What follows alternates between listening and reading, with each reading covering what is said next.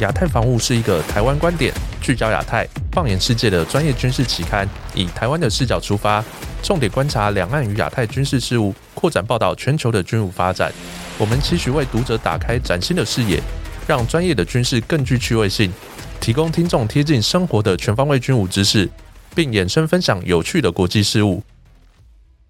今天是我们亚太防务 Podcast 的 EP 十五。我是信如，今天邀请到亚太防务杂志总编辑郑继文老师。大家好，我是郑继文。首先，我们先回顾近期军事相关的新闻。那第一则呢，是有关于美国总统拜登，他在上任以来已经第四度表示，如果中国入侵台湾的话，美国将会出兵协防。那拜登他是在十八号的时候接受美国哥伦比亚广播公司六十分钟的节目专访，他在播出的内容说。如果台海发生前所未有的攻击的话，他们会出兵协防台湾。而拜登是从去年一月上任以来，这是已经至少第四度公开表示愿意协防台湾。而在美国总统拜登发表上面的言论之后呢，隔天九月十九号，美国的空军部长伯兰克肯德尔。也在美国年度航空、太空与网络会议上发表了相关的言论。他们对北京提出警告，针对俄军在入侵乌克兰战争中表现出的荒腔走板，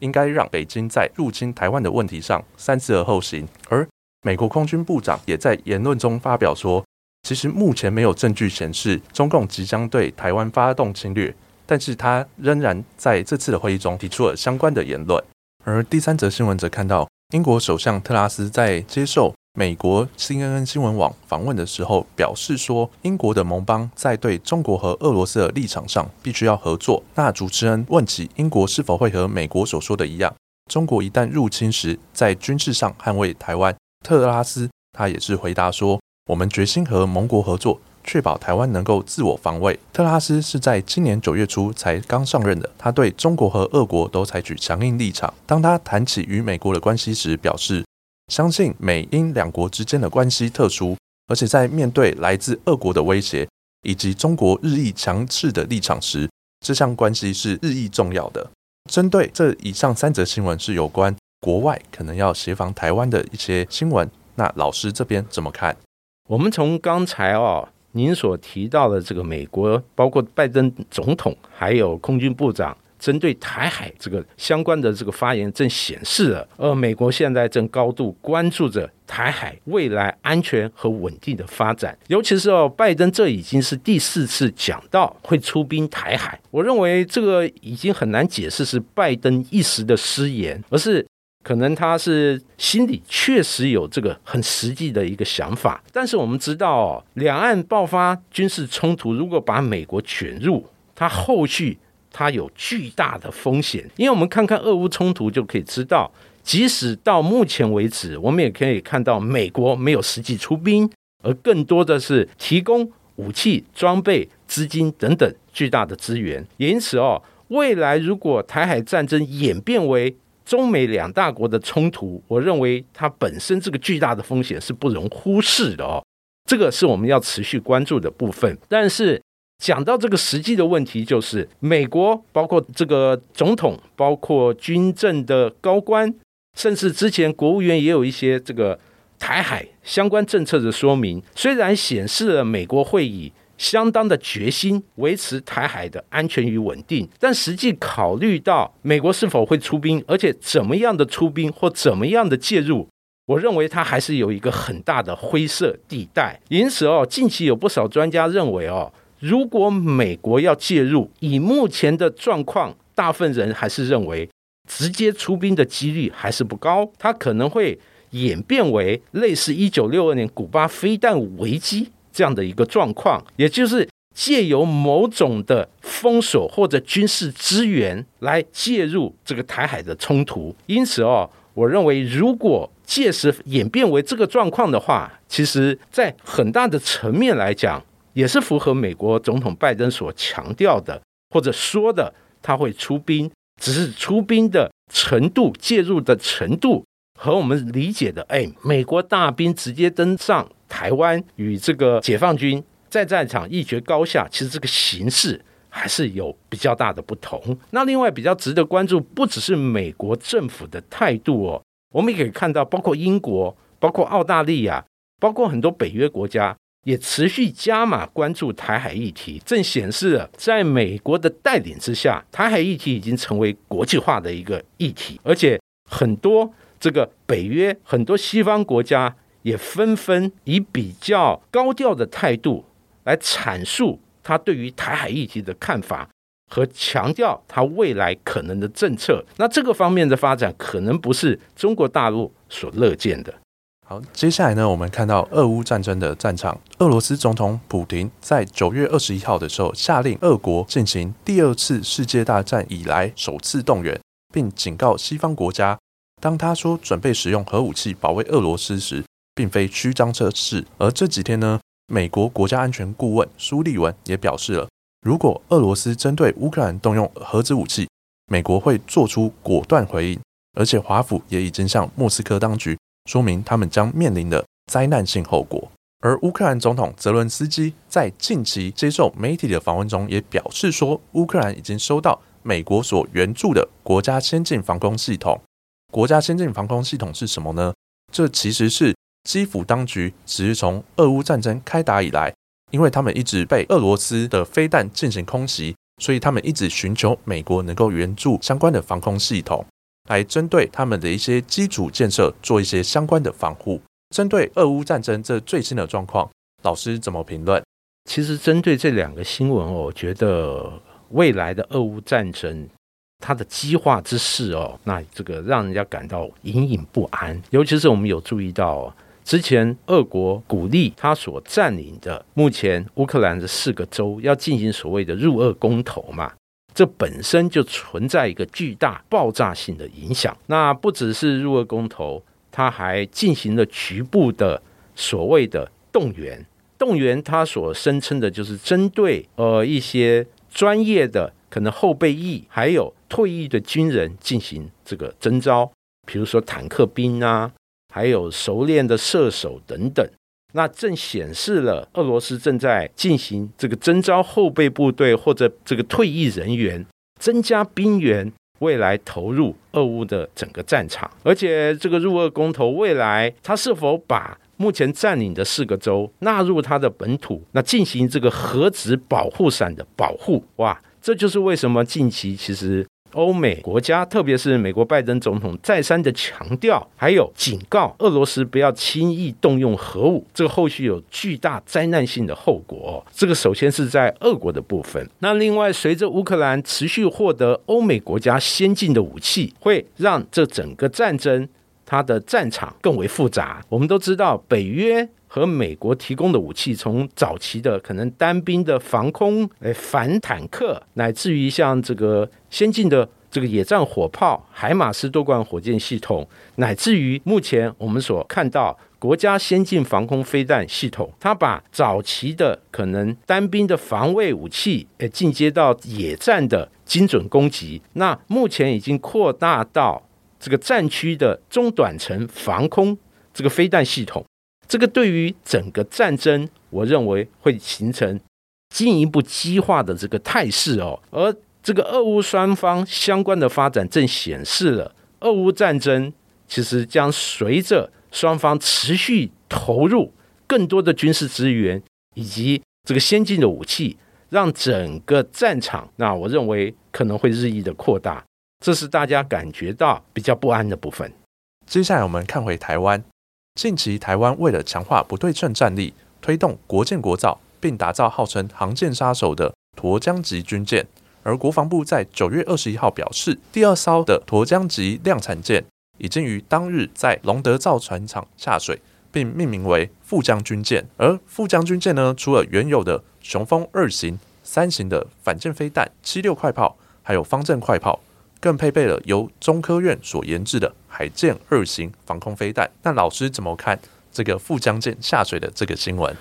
呃，这次这个下水的这个富江舰哦，是沱江级这个后续建造计划的第二艘军舰。它第一艘舰叫做塔江舰。那我们都知道，这个沱江级舰对于海军来讲，它是这个落实不对称作战一个新一代的这个兵力。它属于轻快兵力，而这个兵力哦，很重要的特色就是沱江级它本身是采用非传统的舰型设计，比如它的船体采用双船体设计，而且整个军舰的外形融合了逆中设计，再加上它本身有强大的反舰这个相关的这个攻击火力，还有自卫能力，因此哦，对于海军来讲。它可以落实以这个较低的排水量、较小的军舰，达到以小博大来反制和对抗优势解放军海上兵力这样的一个目标哦。而这个沱江级它的后续舰，未来总共要建造十一艘。我认为，随着塔江、富江乃至后续的军舰陆续下水，对于海军要这个。呃，让新一代兵力这个配合不对称作战，我认为他的实力会有进一步的加强。不过，我们也注意到，在这个八月份解放军实施对台围台军演以后，其实凸显我们这个海军目前在整个舰队存在了呃这个船舰老化、舰龄过大，还有就是新一代的这个兵力这种中大型舰不足的。一个状况，而沱江和它的后续军舰，它的排水量大概是六百七百吨左右，因此哦，未来国军它还是有必要这个对于中大型的军舰。有一个更好的一个造舰计划，而且要加速推动，那才可以因应这个未来台海新常态。也就是我们有注意到，从八月份以来，解放军的船舰持续加码在台海周边进行活动，让我们这个相关实施警戒的军舰任务负荷过大。而这样的一个任务，其实对于这个海军来讲，沱江级这种六七百吨的军舰，它是比较没办法因应这样的任务形态有。有效的执行警戒和对应这个共建在周边活动的这样的一个任务，因此哦，这个对于中大型军舰未来的造舰计划，海军可能要加码加快推动了。那接下来呢，我们进行十月份亚太防务杂志的预告。那第一部分呢，我们看到焦点议题是二零二三年年度的国防预算创新高，在二零二三年的国防预算达到了四千一百五十一亿元，创了近年的新高纪录，而这代表着两岸军事情势严峻。而国防部在说明下个年度的预算编列时，曾经表示，解放军近年不断扩大针对军事活动，除编列预算满足人员维持支出，重点将续推基建国造，提高装备委妥。补充弹药存量，并提升后备战力，发展不对称作战。那老师可以麻烦针对内容为我们做一些说明。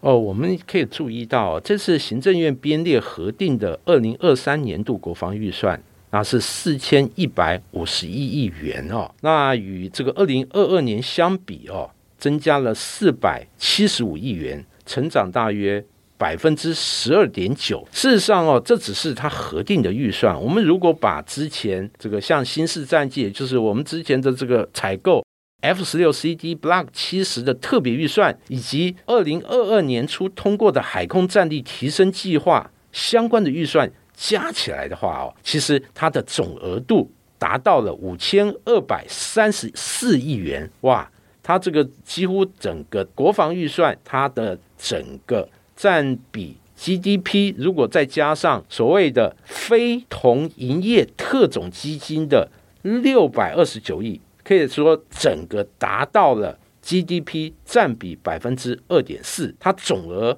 是五千八百六十三亿元，这个是历来国防预算最高的一年。但我们看看哦，媒体所接诸的相关重点计划，其实我注意到有好几项，那包括第一个就是。海军造舰计划进行一些变更，我们都注意到哦，之前其实海军重要的计划，除了目前沱江级后续线的建造，还有前建国造以外，还有一项就是四千五百吨级的新一代飞弹巡防舰计划。但我们根据这次这个预算书，哇，这个舰型好像不造了，而改推建造两艘两千吨。这样的一个轻型巡防舰要建造相关的原型舰两艘，这个应该是我们海军向中大型军舰未来造舰计划重大的变更。我想采取这样的变更，有既有技术因素，比如说之前中科院它研发的战系不是太成功，海军对相关的技术和相关的一些呃非技术的问题存在很多疑义，因此计划做了调整，而改以建造可能吨位比较小，然后整个成本还有。技术难度比较低的两千吨级的这个巡防舰，特别这样的舰型比较能因应这个呃中共围台军演以后所呈现台海一个新的形态这样的一个任务。那除了造舰以外，我们还注意到美国售台的多项武器也被媒体进行讨论，而讨论的重点就是美国很多武器都延迟了运交，而这些品相那包括了像这个刺针防空飞弹。鱼叉反舰飞弹，还有 MQ 九 B 海上卫士无人机，那据说都有不同程度的延迟交货的一个状况。此外，那值得注意的就是陆军主力战车的计划，那呃被媒体重点说明就是 M 六十 A 三战车它未来的升级。将采购一批这个新的引擎来供应它升级所需，但是哦，根据熟悉军火业的朋友，其实也就感到纳闷哦，纷纷这个提出一些不同的看法，就是就现货来讲，你要采购这样符合他需求的一个新的引擎，可能存在一些困难。此外，媒体还关注到我们长城预警雷达这个部分，美国在这个拜登政府最新的。一次军售就谈到七点五亿美元长城预警雷达相关的技术服务，哦，这笔预算其实挺高的哦，正代表了这个建造于乐山的这个长城预警雷达，尽管它的性能强悍，但是它的维护还有使用相关的费用其实非常的高昂，而这笔预算也引发立法院一阵热议和讨论。好，那接下来看到的是封面故事。台海新常态，台海新常态呢，是针对在今年八月二号，美国的众议院议长佩洛西女士访台。那在接下来整个八月呢，其实中共针对于台湾进行了一个围台军演，不只是他们的战机，还有军舰，还有飞弹，都在台湾的周遭进行演习。那在演习结束之后呢，其实中共也针对于台海目前的状况，有维持了一个新的常态。那这常态是什么呢？就是他们的飞机、军舰也是不时的来越过台海中线，而针对于在台湾的东部外海也没有台海中线的这个问题，但是呢，他们就派军舰长期的驻守在我们的出号外海，征收我们沿海部队的一些电子讯号。那针对这样的主题，老师怎么看？呃，这次哦，在这个封面故事里面，我们针对这个台海的新常态，我们进行两篇文章的分析。首先，当然就是回忆了这次这个围台军演以来各情势的一个发展，尤其是解放军的基舰频频越过台海中线，还有它的船舰，那增加在整个台湾周边全方位的一个活动哦。我们从国防部每天公布的这个解放军基建相关的活动动态。其实，在这个部分都有清楚的展明。当然，除了这些现实的活动以外，我们也注意到了这个二十大它最重要这个会议，特别是权力交接。哎，它里面这个整个会议里面，除了这个习近平他的连任以外，那大家关注的就是对于台海这个议题，他会不会发表所谓的新的文件？而这个新的文件势必会牵动未来台海的发展。但总体来讲，我们的作者也认为。其实对于中国大陆来讲，稳定经济、持续发展经济，它的这个问题的优先次序还是优于解决台海这个议题哦。啊，当然虽然是如此，但中国大陆对于这个台海周边未来如果采行的这种灰色地带行动，我认为可能是对于国军、对我们公务部门来讲。其实这个是一个更大的挑战，尤其是它的船舰持续在台海周边进行常态性的活动。那以我们目前海军的状况，二十六艘主战军舰可能无法负荷相关的对应的任务，因此我们未来海巡所的船舰如何在相关的任务里面分担海军的负荷，这个就是值得大家进一步研讨的这个部分。对于这个台海新常态。整个重要的栏目，我们还规划了一个议题，就是美国军备援台与解放军海空封锁它相关的互动的关系，相关的因果关系。作者针对了这次围台军演所展现一个台海的新常态。那如果说未来呃真的发生台海的冲突的话，美国以什么方式介入？这个亚太防务杂志这次邀请了我们的这个资深作者高志阳，那进行一个短篇但很犀利的分析。他引述了一九六二年古巴飞弹危机当时的模式，他认为在很多行动，在很多环节可能会与未来美国援台有很多情节是相符合的。至于说实际它内容还讲到什么？我们希望读者们能够通过我们的杂志仔仔细的阅读，还有进行相关脑力的激荡。那下一个阶段呢是发烧话题，全民皆兵保乡土。那其实我们都知道，像在今年九月的时候，我们曹新成董事长他公开捐赠了巨款，说要支持国防。那他与黑熊学院合作，说要筹组国土防卫部队等相关的民兵部队，来筹建民间自主的防卫武力。来以便抵抗解放军金台之后的一些民兵抵抗。那老师怎么看一下这个话题？哦，我认为哦，这个筹设国土防卫部队这个议题哦，确实是值得大家注意的哦。虽然这个议题本身哇，这个媒体的声量很高哦，我们注意到相关的讨论在网络上很多，但这个样的建议它可行性如何？那我。这个亚太防务杂志这次邀请我们资深作者张晋老师，那发表这个相关的评析。那我们有注意到张晋老师从法律面、实务面，还有目前国防部的态度，那进行全方位的探讨。其实他的最后结论如何？其实大家可以仔细品读一下我们亚太防务他这篇文章的论述。但总体来讲，我可以为大家预告一下，张晋老师认为其中有很多挚爱之处哦。包括可能经费是否足够，还有国防部目前的资源，这个资源不只是武器装备，还有训场，还有相关训练的教官等等。其实要支援这样国土防卫部队的这个筹设和建立，其实就目前整个条件来讲，其实我必须说要落实有相当的难度。那接下来的呢是专题策划。保利山实弹演习在九月初的时候呢，三军联训基地有进行了联勇操演，而这是在年初俄乌战争以及八月围台军演之后的一个大型的国军的联勇操演。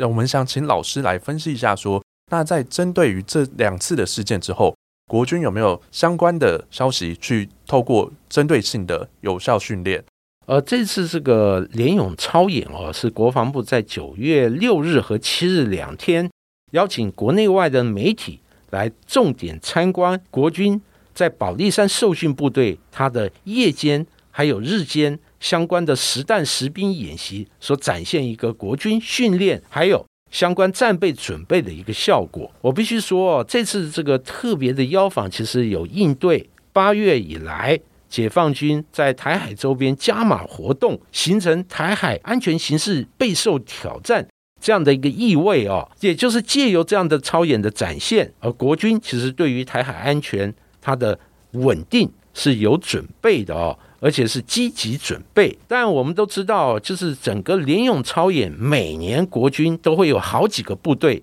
不同的梯次下部队进行超演。因此，它对于国军来讲是年度那日常性的训练，而训练就是国军陆军相关的部队它的整个训练的成效。而保利山，我们大家都知道，位处台湾这比较南端，就是屏东县，它是一个陆军重要的训场。那当然，这个保利山这个历年来对于很多国军部队，那确实起到了一个训练。还有考核这样的一个效果。不过，在亚太防务的这个专访和这个实际采访里面，也发现了，其实未来联勇超演在很多环节，其实还是有可以强化的很大的空间。包括在夜间作战相关的训练、夜间器材的使用，还有演习整个过程里面，对于受训官兵部队在临机应变应处的能力等等强化。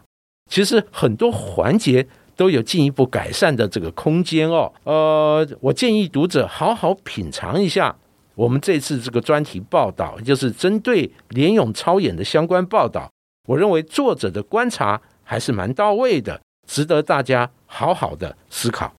好，那下一个阶段呢是台海军情，台海大博弈的解方，创新与不对称。而在近期，前参谋总长李喜明上将，他也出了一本书，专门探讨着台湾的整体防卫构想。而在书中呢，其实他就提到了创新与与不对称作战，因为在中国与台湾两者的军费结构之下，是差了数十倍之多。在这样子的状况下，我们又可以借鉴俄乌战争、乌克兰的一些不对称作战的方式，我们来进行相对针对性的加强。老师怎么看这部分的？我们都知道台海的安全形势哦，那其实确实引发外界很大的忧虑哦，尤其是中国大陆，因为它国力快速的上涨，它的整个军事实力其实也快速扩大，特别是在这个台海均衡、军事平衡这个部分，那它向中国大陆倾斜的态势是日益的明显，而且加剧。因此，对国军来讲，创新不对称变成未来，甚至不是到未来哦，现在。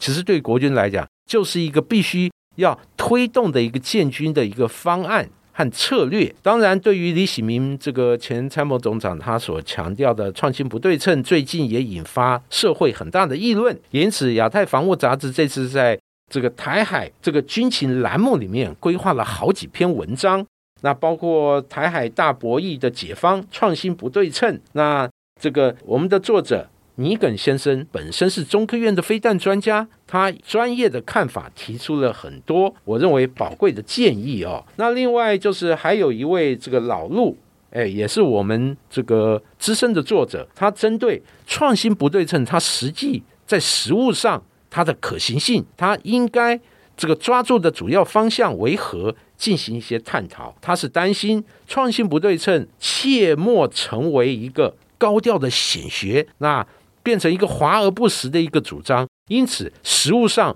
必须要和实际的状况做密切的整合。创新不对称既然已经变成一个国军未来建军的一个重要方向，我认为持续不同面向的探讨，让它整个未来的作为更符合实际，我认为是非常非常有必要的。那对于这次亚太防务杂志重点关注这个议题，我认为读者不妨好好。阅读，好好思考一下所谓的创新和不对称。接下来是军情动态的部分。韩制武器出口大斩获，俄乌战争使波兰倍感安全威胁，决定要大规模扩充军力来捍卫国家安全。而波兰近期呢，就与韩国签订了三笔武器采购的合约，购买 K two 主力战车、K 九自走炮，还有 FA 五十轻型战机。由于采购的数量和金额都相当庞大，韩国武器出口的加机也受到国际的高度关注。那老师怎么看一下这次的这个消息？我这次这个波兰大手笔的采购韩制的武器，在国际军火业引发高度的关注。那我们有注意到，在八月二十六号的时候，波兰的这个国防部长就是与韩国这个国防厂商签订了包括。一百八十辆 K two 这个主力战车，还有二百一十二辆 K 九自走炮这个合约哦，它的合约总金额是这个五十七点六亿美元。那另外在九月十六号，波兰的国防部长在与韩国 KI 公司其签署了四十八架 FA 五十轻型战机的这个采购合约，合约总金额是三十亿美元。事实上哦，这只是第一阶段。那根据我们之前所掌握。还有波兰公开的相关讯息，其实它整个采购的这个天花板可能高达四十八架 FA 五十，还有九百八十辆 K two 主力战车，还有六百四十八辆 K 九自走炮，它的总金额将近一百五十亿美元。其实哦，相关的发展，我认为它不只是波兰大肆大量扩充军备，更重要就是韩制武器。它在东欧未来即将攻城略地，特别我们有注意到，像 F A 五十这样的一个轻型战机采购。众所周知，这个 F A 五十它是这个 T 五十精英高级教练机的一个修改版衍生型。其实韩国。这次的武器出口与未来美国武器在整个东欧国家销售，还有把美制武器用来替换前苏联的武器，这整个政策和发展方向，我们是可以一起来看哦。也就是以波兰为一个突破口，未来包括捷克、斯洛伐克、匈牙利、罗马尼亚等等，那诸多的前东欧的这些国家，借由韩国武器的采购，慢慢过渡到美系武器。那我们都知道，这些国家正陆续采购像 F 十六战机、F 三十五战机，但采购战机就来了一个问题：